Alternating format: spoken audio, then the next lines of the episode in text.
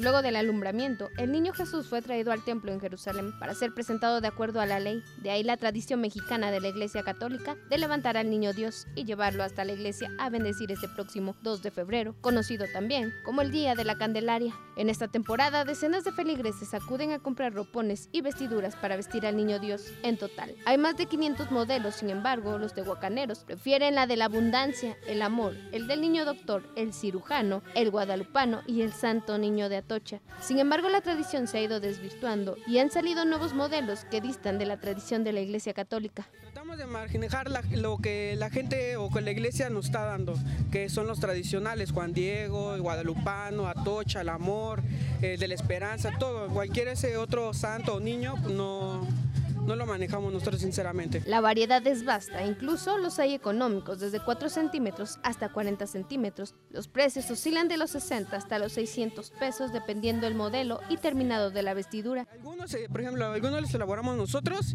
y los que son de catálogo los mandamos a traer de, de México, que son tela de importación. Este día también se bendicen las velas o candelas que son consideradas como buenas para apartar el mal y las enfermedades.